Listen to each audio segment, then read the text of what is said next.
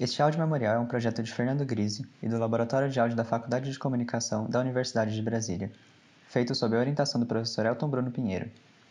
Este episódio contou com os áudios de Perry Smith, Rob Simonson, Jalu, Judith Light para a série Transparent com cover de Hand in My Pocket, de Alanis Morissette, Peter Pan, filme de 2003, Labyrinth, Kyle Dixon e Michael Stein. Todos os direitos reservados.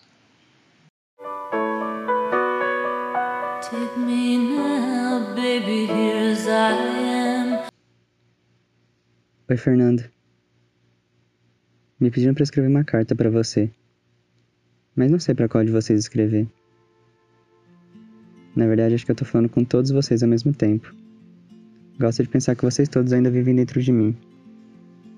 Seria muito difícil escolher uma época, um lugar ou um eu específico para conversar. As memórias se perdem e se misturam muito fácil quando eu tento lembrar quem eu era e pensar sobre quem eu sou. Tava pensando em usar esse áudio para fazer uma coisa bem estilo Perry Smith. Lembra quando você, Fernando de 18 anos, conheceu os livros dela e se apaixonou na hora? Ela continua sendo minha autora preferida. Aqueles livros de memórias que tão imperceptivelmente se fundem com divagações, com sonhos e projeções. Assim que você acabou de ter vontade de escrever seu próprio livro de memórias, mesmo não tendo conseguido reunir todos os seus pensamentos de forma muito organizada. As pessoas costumavam olhar para você e te achar tão quietinho, sistemático e organizado. Mal sabiam elas que o quanto sua mente era frenética e bagunçada. Mas acho que agora eu tô meio que fazendo isso por você, por todos vocês, na verdade. Expondo algumas lembranças, ainda que não seja um livro.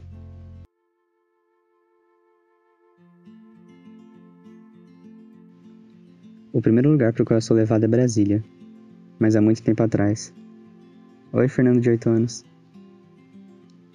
Eu tô te vendo. Tá sorrindo pela janela do carro, observando os estranhos monumentos. Mais tarde sorri para um enorme elefante. Seu animal preferido, que nunca tinha conhecido pessoalmente. O mais próximo dele que chegou foram dois hipopótamos preguiçosos do zoológico da sua cidade natal, no interior de São Paulo. E você sorria.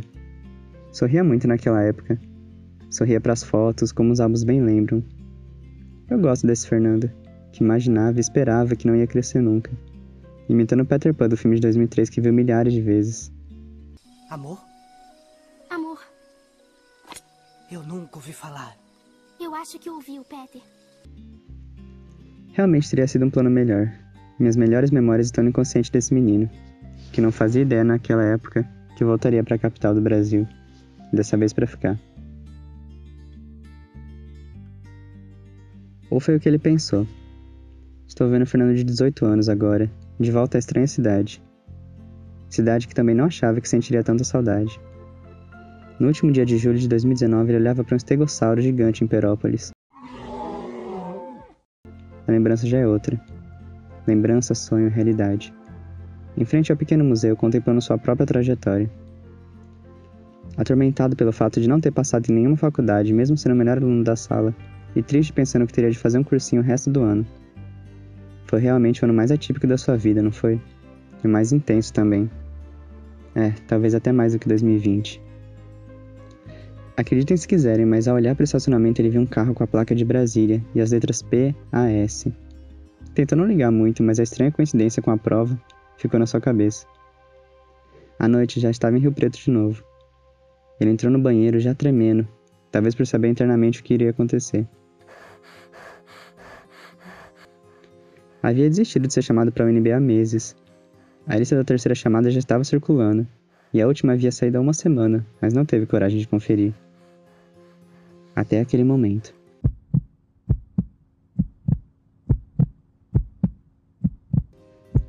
Abriu o celular com os dedos tremendo e o seu nome estava lá. Como sempre acontece com a gente, não conseguiu apreciar o momento. Foi uma mistura de alegria, medo e euforia. Saiu correndo e foi contar para nossa mãe chorando, mas não exatamente de felicidade. Isso porque teria que estar em Brasília para fazer a matrícula dali a dois dias. Estava a quase 900 quilômetros da cidade. Ligou para seu pai desesperado. Explicou tudo, enquanto ele ouvia e respondeu quase sem entonação.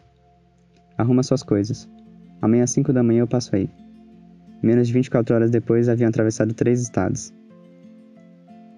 Depois de fazer sua matrícula, foi andar pelo campus, procurando um lugar para ficar. E foi aí que encontrou a República do Anderson. É, isso sim é uma coisa da qual eu sinto falta. Foi como destino. Ele tinha só mais uma vaga. Não aceitou na hora, nunca aceitamos. A gente é muito inseguro para isso. Mas naquela noite, olhando pela janela do hotel, confirmou com ele interesse pela vaga. Foi o começo de um sonho. O começo do seu semestre de calor. Mesmo no início, na recepção de calouros, já ter dado tudo errado.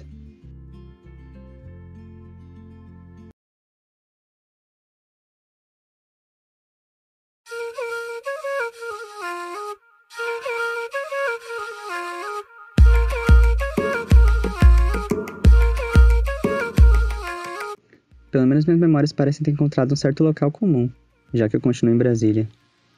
Mas o que eu tô vendo agora é uma cena não muito feliz. O Fernando de algum tempo atrás, que acabou de completar 19 anos há três semanas, se senta com as pernas cruzadas, longe dos outros calouros. É o último dia da recepção e parece que o destino te colocou ali de propósito. Como que pra esfregar na sua cara que ninguém te convidou para participar dela desde o início, como todo mundo.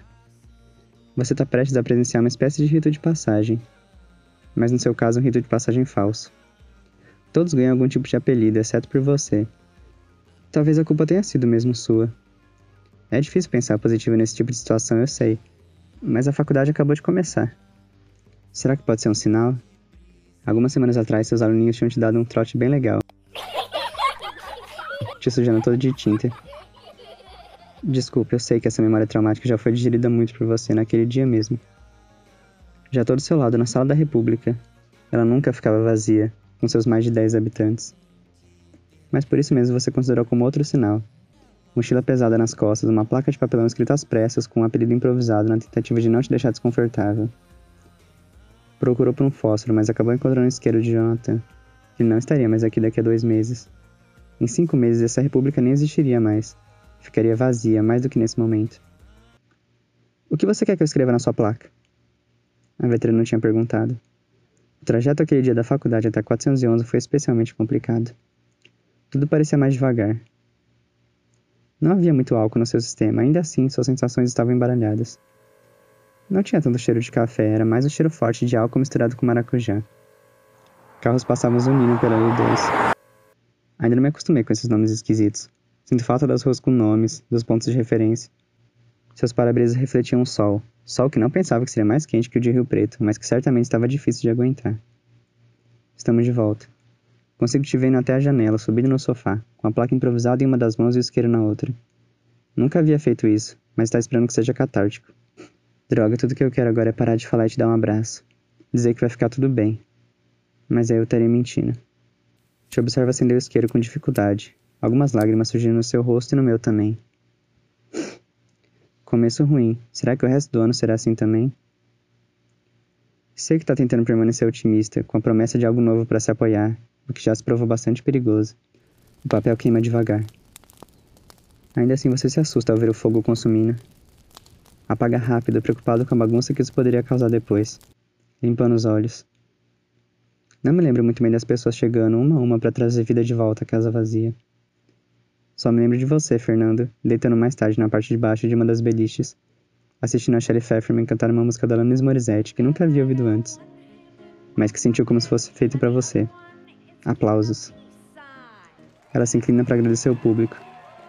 Fim do episódio.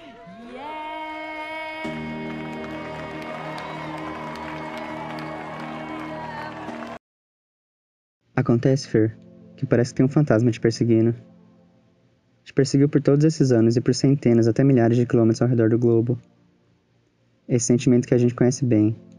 Lembro de você, Fernando, de 15 anos, que escreveu em sua agenda da escola algo como: Se não vai me tirar d'água, me deixe me afogar de uma vez. Nenhum de vocês teve muita sorte em se relacionar com outras pessoas, o que é bastante estranho, na verdade. Mas acho que é melhor começar a se acostumar com isso. É esse o tal fantasma, o fantasma da solidão, talvez que parece que está sempre rondando, esperando a próxima chance de se colocar entre vocês e algum tipo de amizade, alguma relação mais séria, mais duradoura. Me vem na cabeça uma nova enxurrada de lembranças da sua adolescência. Ficava sempre sozinho, até o ponto de todo mundo pensar que gostava daquilo, mesmo você nunca tendo dito isso. Até hoje é como se não houvesse ninguém por perto. Quer dizer, tem a nossa família, mas isso não conta como relação conquistada. E as outras pessoas é é complicado. Meu corpo fica gelado quando eu penso sobre isso. Mas não posso fazer nada se a lembrança me invadiu agora. Minha mãe ainda reclama comigo de vez em quando. Eu me sinto de volta ao meu nono ano. Nossa, mas nenhum? Como é que é possível a pessoa não ter um amigo? Me desculpa. Mas se eu soubesse, eu diria. Eu juro. O clima agora ficou pesado, eu sei. Mas não posso parar.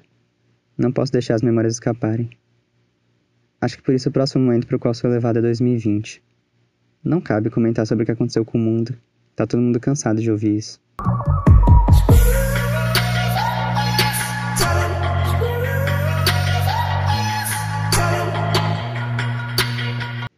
Dessa vez é Zendai que conversa com você, Fernando, de quase 20 anos, na tela do computador, com a voz de Rue. Mas são palavras de depressão. Rue está em cima da cama, mas embaixo dos lençóis, mesma posição que a sua. O episódio de Euphoria se passa quase todo dentro do seu quarto, como tem sido a maioria dos seus dias agora. Você desapareceu, me lembro bem, pela segunda vez no ano. Foi tirado de Brasília logo no início do ano, e agora está desconectado de tudo. Esse é o ano do rato, o ano que li, o ano do macaco. De novo, da Perry Smith. O isolamento a isolação parecem mostrar que durante quase 20 anos não construímos nada que nos sustentasse durante esse período. Poxa, Fernandes. Acho que era mais fácil disfarçar quando o mundo funcionava normalmente, mas agora. Achei que uma empresa fosse ajudar, achei que. Não sei. Não sei mais. Tive que chorar por socorro. Mais de uma vez. Tive um treinamento inteiro sobre isso, uma dinâmica, uma imersão. Você, Fernando, foi vendado e colocado em um labirinto, literalmente, e conseguiu pedir ajuda. Isso foi apenas alguns dias antes da pandemia começar. Não devia ter precisado chorar agora. Mas foram circunstâncias desesperadoras, pelo menos é o que eu prefiro acreditar. E até que funcionou um pouco, mas logo depois já estava de volta ao fundo do poço. Nunca tive tantas recaídas em um período tão curto. Mas tá todo mundo mal, eu acho. O final de 2020 pra gente foi o pior período da quarentena. Começou no nosso aniversário. Chega até a ser engraçado, só que não. O fato de ninguém nunca se lembrar dessa data. Mas eu presumo que isso seja nossa culpa também. Não construímos relações de verdade, e hoje não tenho ninguém. Valeu de novo. Mas eu acho que pelo menos eu tenho vocês. Isso devia ser suficiente, né? Eu disse antes que não sabia exatamente para qual de vocês, qual de nós estava falando. Mas acho que de certa forma eu tô escrevendo para mim mesmo, aqui em 2021 ou até para um Fernando futuro que pode ou não estar tá ouvindo isso. E se tiver, também é bem possível que esteja envergonhado. Foi assim que o Fernando de 18 anos se sentiu lendo a carta da cápsula do tempo da escola que o Fernando de 16 anos escreveu para ele. Mas eu só queria pedir uma coisa para você. Qualquer que seja a sua idade agora, não esquece do Fernando de 8 anos. Ele que queria ser criança para sempre, mas claro que isso a gente acaba esquecendo. Mas pelo menos se você pudesse lembrar de vez em quando de pensar um pouco mais como foi de 13 anos atrás, ao invés de tentar ser tão racional o tempo todo, talvez podia te ajudar. Pode ser que eu esteja errado, claro, que é que eu sei. Mas é só um conselho. Pode seguir ou não. Foi besteira pensar que em 2021 estaria tudo resolvido. Não tá, definitivamente não. Mas hoje eu tô bem, considerando as circunstâncias.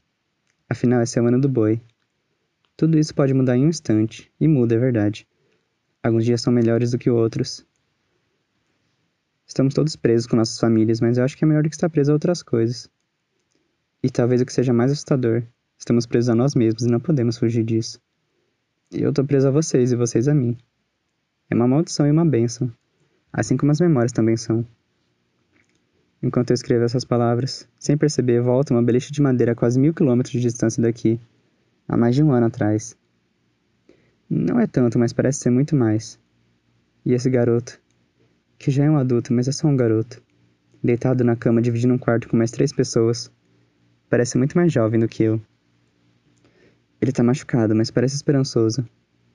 Ele não faz ideia do que está por vir. E aqui, a fraca luz da lua, sonho se mistura com realidade e memória mais uma vez. Quando olho para mim mesmo dormindo despreocupado, e as últimas palavras do meu livro preferido viram parte da cena, modificando a memória e a própria realidade. Fiquei ali parado, olhando para ele, pacífico como uma criança antiga. Ele abriu os olhos e sorriu. Já voltou? E tornou a dormir. E assim, minha última imagem foi a primeira, Um jovem adormecido sob um manto de luz, que abriu os olhos com um sorriso de reconhecimento para alguém que nunca fora um estranho para ele.